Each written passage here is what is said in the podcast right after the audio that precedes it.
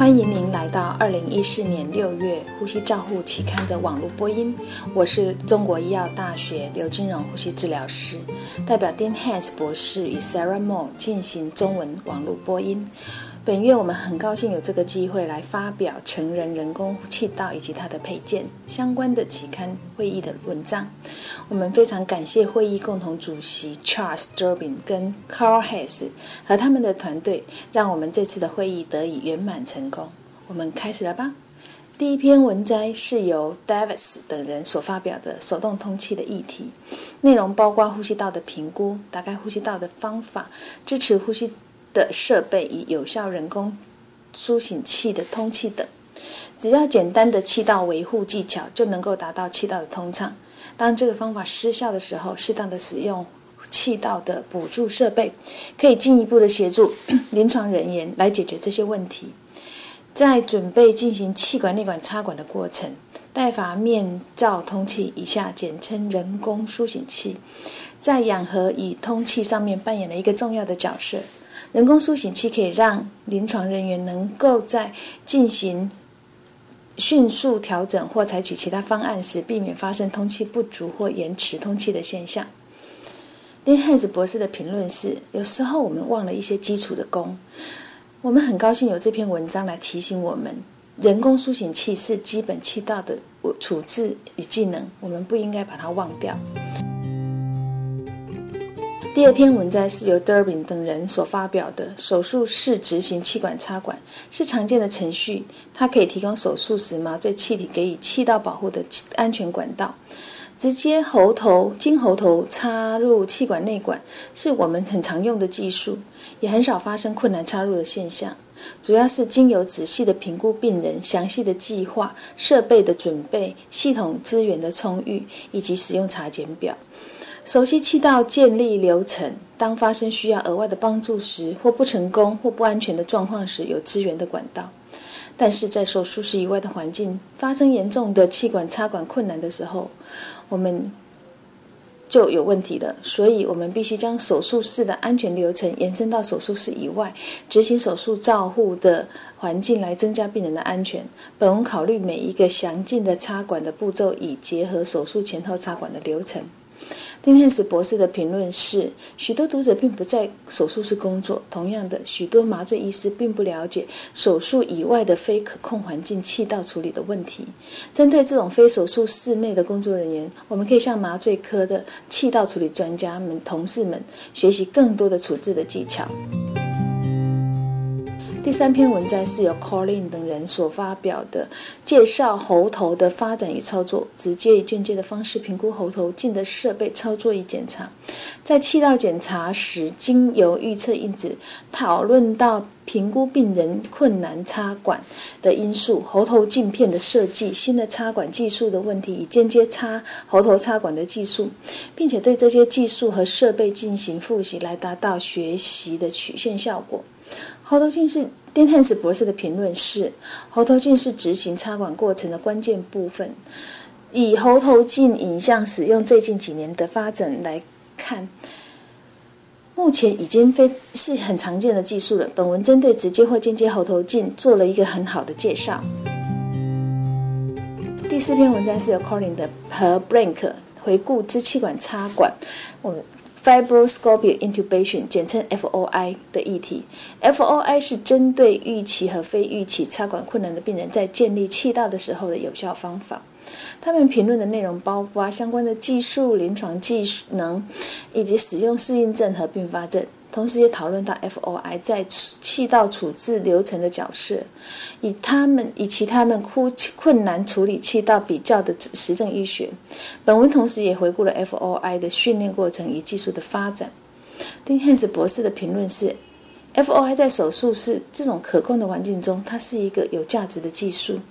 那本文这种中，本文针对插管技术进行了一个很好的回顾。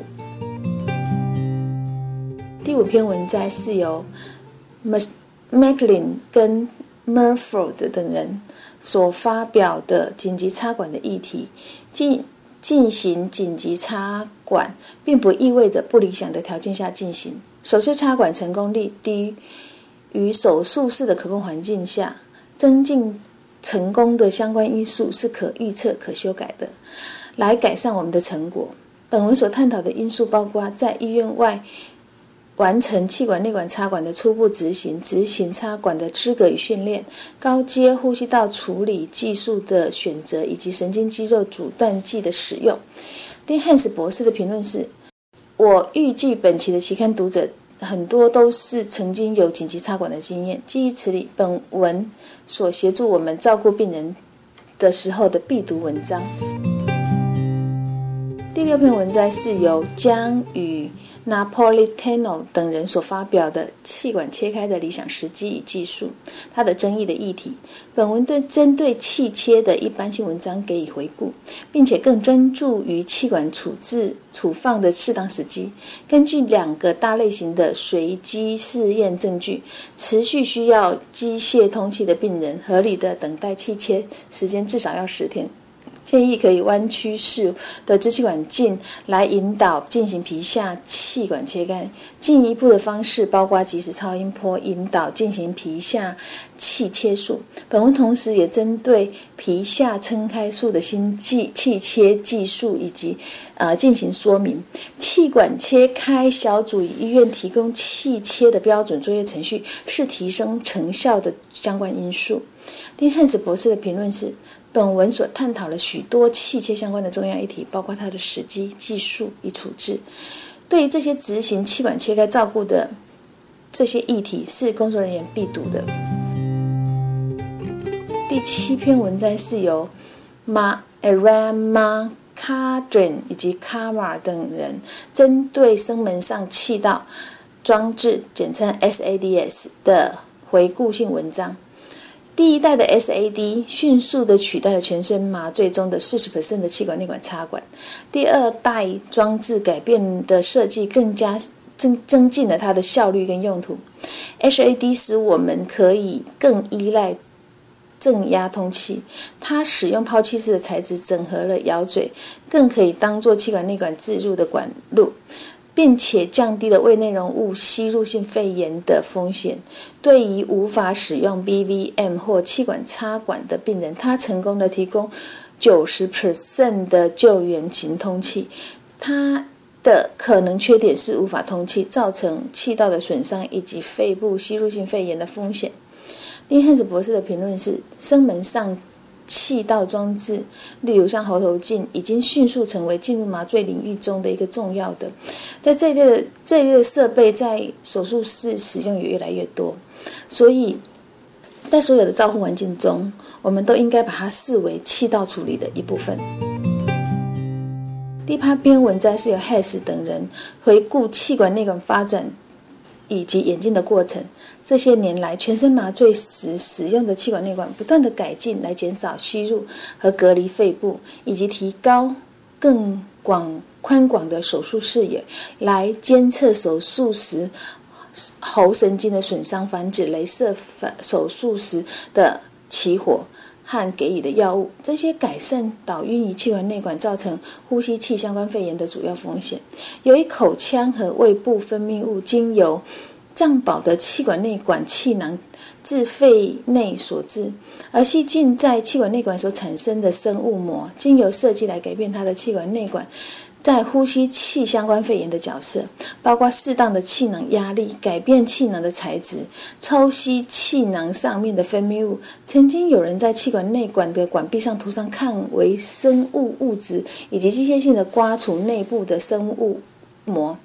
丁汉斯博士的评论是：虽然在呼吸器病人使用气管内管形式通常是一样，但临床人员还是有很多这其他的选择。近年来，很多人针对减少 VAP 的议题是有很有兴趣的，而这些管路是不是是属于经济效益，还不是一个很明确的答案。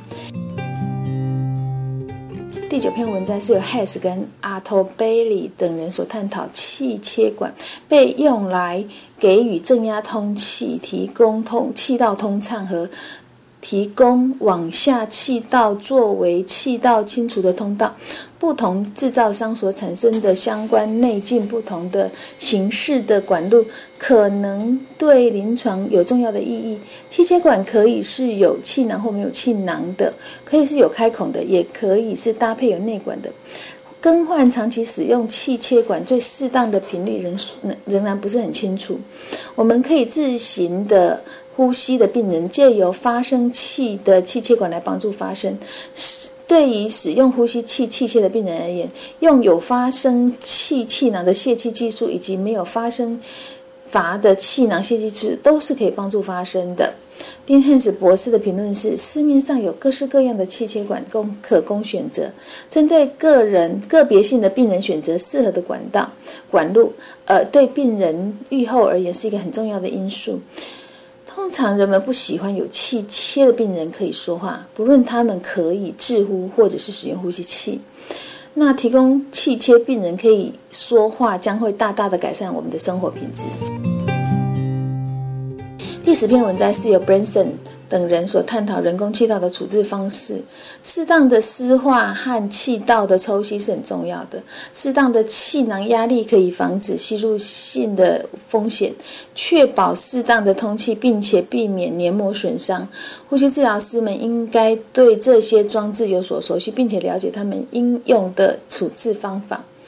丁汉斯博士的评论是：人工气道的处置有太多需要注意的细节，诸如。管路的固定啊，正确的使用气囊充气呀，以及清除气道中的分泌物，在各项议题中，本文都被 Branson 有描述到。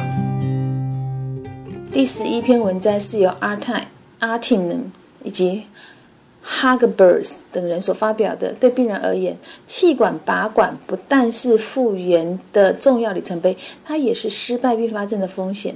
气管拔管和重插管会增加使用呼吸器的整体风险，增加死亡率，增加对气切管的要求，以及提高医疗的费用。而这些风险使我们必须有充足的了解拔管失败的原因和可能并发症的人来执行。拔管，在一个拔管前建立有考虑再插管的拔管计划是非常重要的。拔管选择拔管的适当时机是很具挑战性的，特别是从急重症恢复病人而言，插管的时间过长或过早的拔管都是有风险的。和拔管的时间相关的议题，在这篇文章里面都有被描述到。第十二篇文章是由 Pachico。La Plaza 等人所回顾气管插管时，对于所有气呼吸道解剖位置伤害的长期和短期的后果。